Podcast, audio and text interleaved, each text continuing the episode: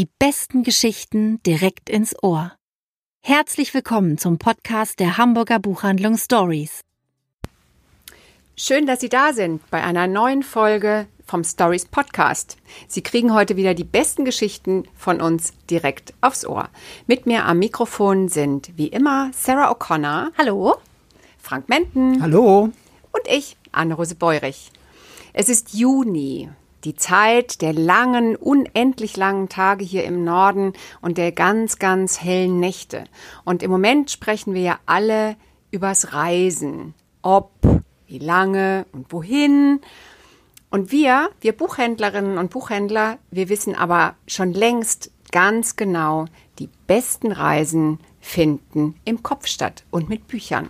Da kann ich mich nämlich entscheiden, ob ich es eher gemütlich haben will, wie bei einem Urlaub auf dem Bauernhof, oder inspirierend und informativ, wie bei einer Bildungsreise, oder abenteuerlich und exotisch, wie bei einer Safari oder einer Ayurveda-Kur. Und unsere schönsten Kopfreisen haben wir heute für Sie dabei.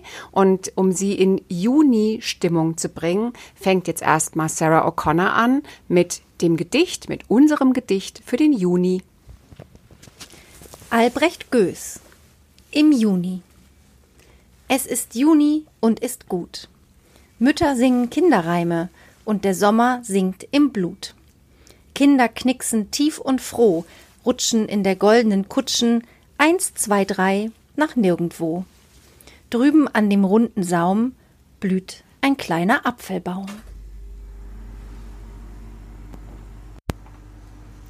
Aufgrund der aktuellen politischen Lage in Amerika habe ich mich kurzfristig entschlossen, einen älteren Titel heute zu besprechen. Von 2018 ist er und er spielt in Louisiana 1943.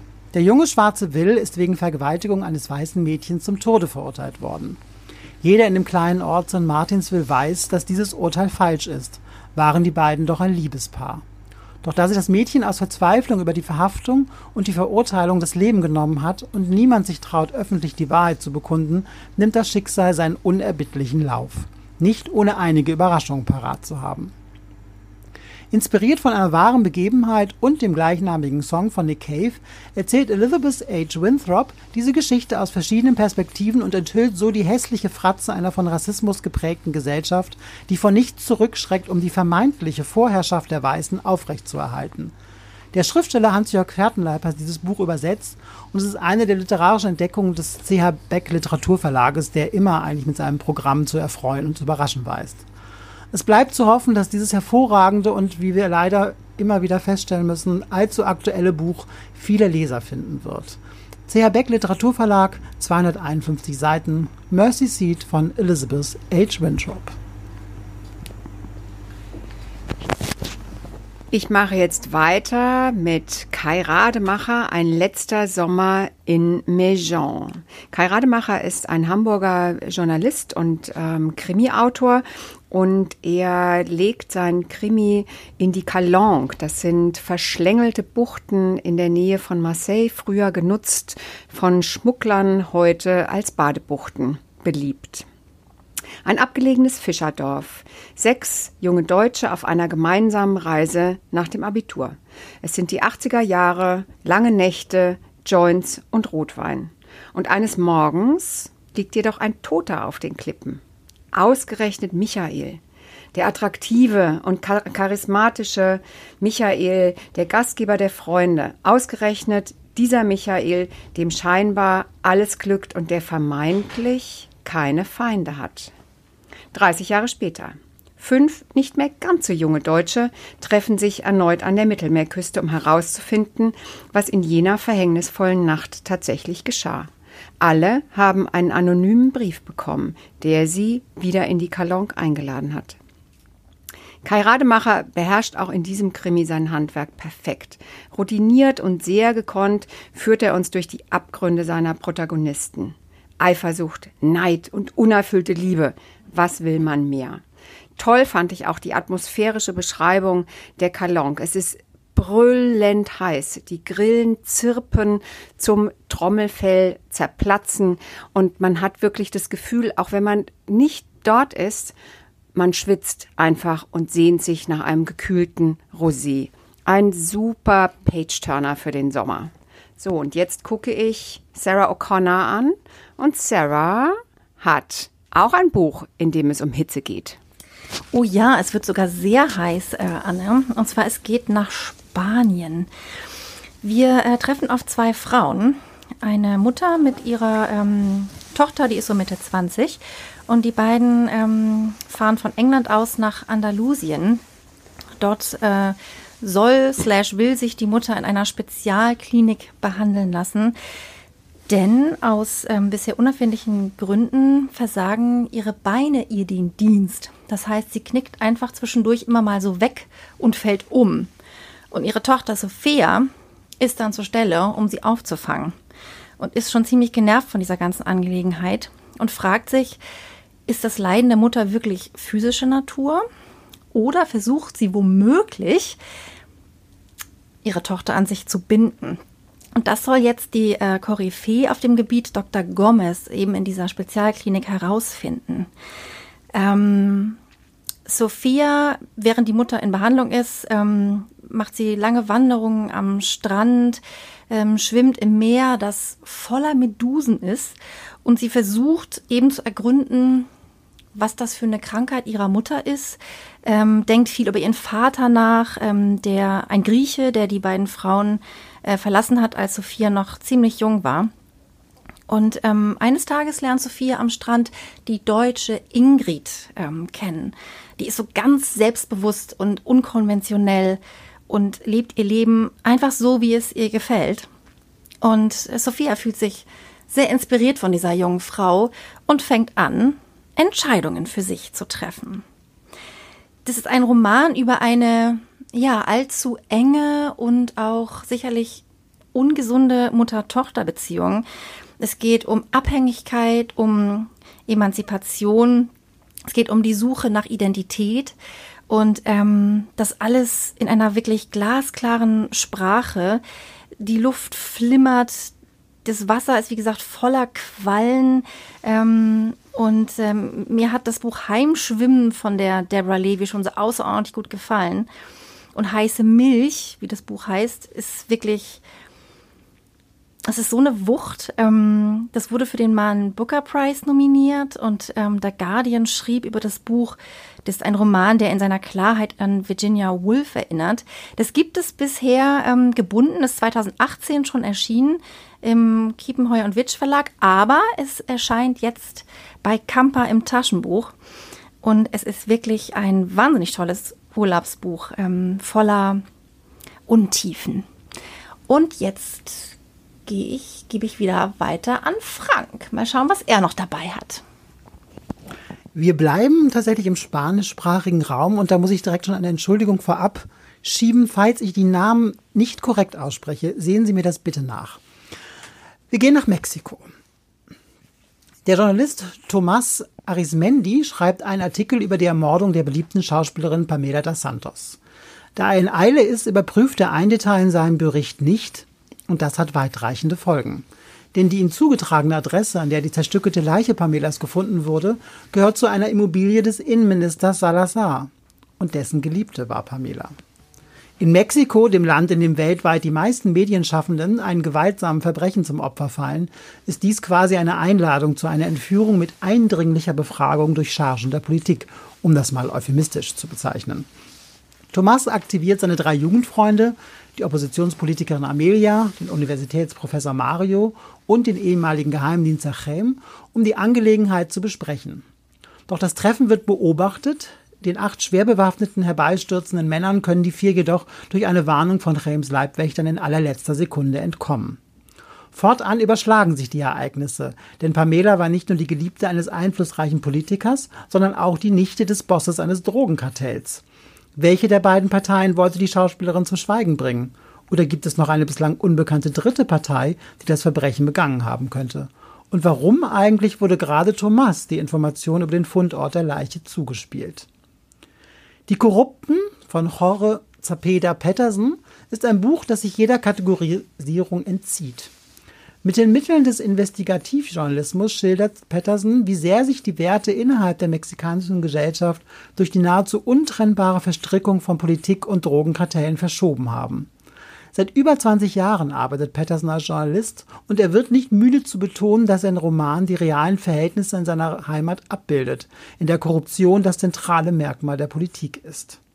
Man merkt es diesem Buch auch von der ersten Zeile an. Dieser fesselnde Roman zeichnet sich allerdings auch dadurch aus, dass die vier Protagonisten eben keine einwandfreien Helden sind, sondern äußerst vielschichtig und ambivalent gezeichnet sind. Ein sehr zu empfehlender Blick auf eine Gesellschaft, in der fast niemandem zu trauen ist. Der Roman ist erschienen im schweizerischen Elster Salis Verlag und hat 478 Seiten. Und ich gebe zurück an Anne-Rose Beurich. Ich habe ein Buch von Madeleine Miller dabei, das Lied des Achill.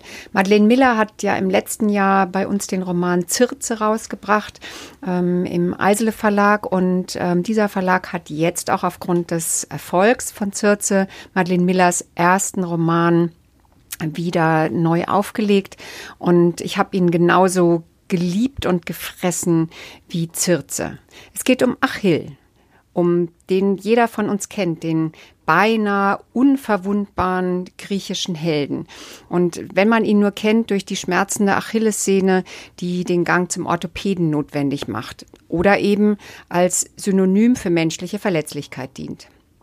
Er ist in der Literatur beschrieben edel, göttergleich, tapfer, pfeilschnell und kämpferisch aber auch grausam, erbarmungslos und wie im Blutrausch im Kampf um Troja.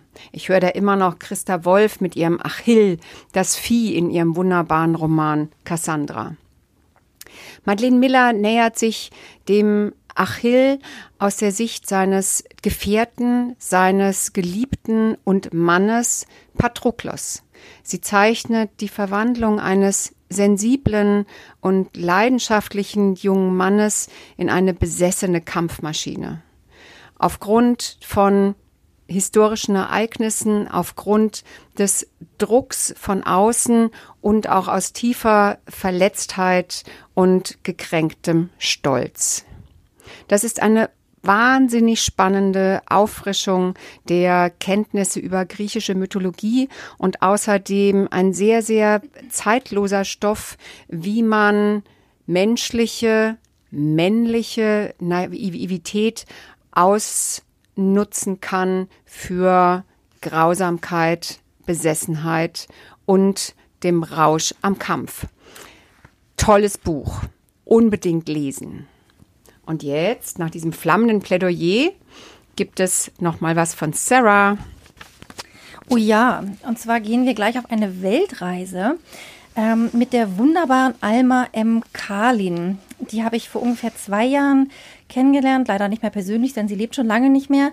Aber im tollen Aviva Verlag ähm, ist das Buch ähm, Ein Mensch wird von ihr erschienen. Darin erzählt die 1889 in äh, österreichisch-ungarischen Celje geborene Alma von ihrer Kindheit, ähm, ihrer Jugend, ähm, den Jahren, als sie endlich ihr Elternhaus verlassen konnte, nach Großbritannien ging, dann nach Skandinavien ging und das Buch endet dann schließlich 1919, da ist sie 30 Jahre alt. Und da setzt jetzt das Buch an, was ich hier gerade vor mir liegen habe, und das heißt Einsame Weltreise. Und Alma bricht auf 1919 im November am 24. zu eben dieser Weltreise ganz allein.